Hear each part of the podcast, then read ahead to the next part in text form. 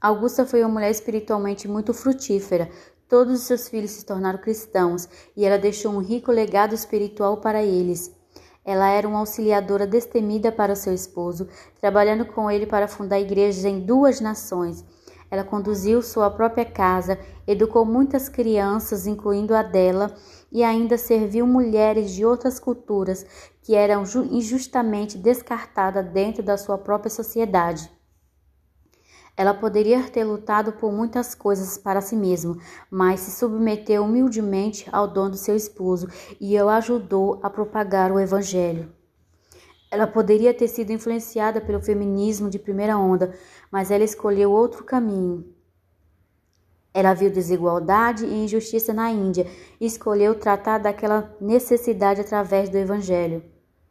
Ela poderia ter desfrutado sua aposentadoria em relativa tranquilidade nos Estados Unidos, mas ela escolheu entregar sua vida àqueles que desesperadamente precisavam de ajuda e principalmente do Evangelho.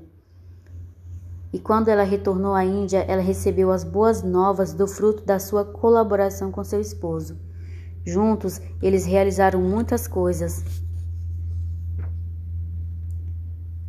Augusta viveu há mais de 100 anos, mas ela foi um exemplo de mulher imitadora de Cristo.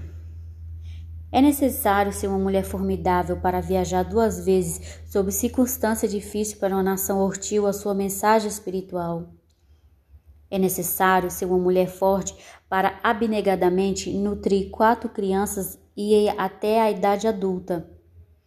É necessário ser uma mulher espiritualmente madura para seguir seu esposo no chamado dele e apoiá-lo no dom dele, viajando para o outro lado do mundo para ajudá-lo a realizar os planos do Senhor. É necessário ser uma mulher ousada para viver contrariamente à sua cultura, escolhendo ser imitadora de Cristo, escolhendo a glória de Cristo acima de qualquer honra. Essa foi a história de Augusta, uma mulher que é um exemplo para, para nós ela nos mostrou o que é ser imitadora de Cristo, o que é ser uma esposa à luz da palavra de Deus. Talvez você não possa ser uma esposa de plantador de igreja, talvez você não tenha oportunidade de viajar para outro lado do mundo, mas você pode sim ser uma mulher à luz da palavra de Deus.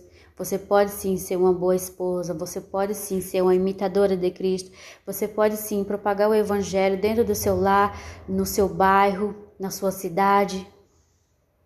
Basta você ser uma imitadora de Cristo, andar como Cristo andou, amar como Cristo amou, ajudar como Cristo ajudou. Ser uma mulher à luz da palavra de Deus, como falamos nos outros podcasts. Uma mulher que teme a Deus, uma mulher que ama a sua palavra e uma mulher que é imitadora de Cristo. Essa é uma mulher à luz da palavra de Deus. Espero que você tenha gostado desse podcast, que Deus abençoe a sua vida. Peço que você compartilhe esse podcast. É, não se esqueça de se inscrever no canal, porque isso ajuda o crescimento do canal. E não somente isso, a intenção é propagar cada vez mais o Evangelho de Cristo.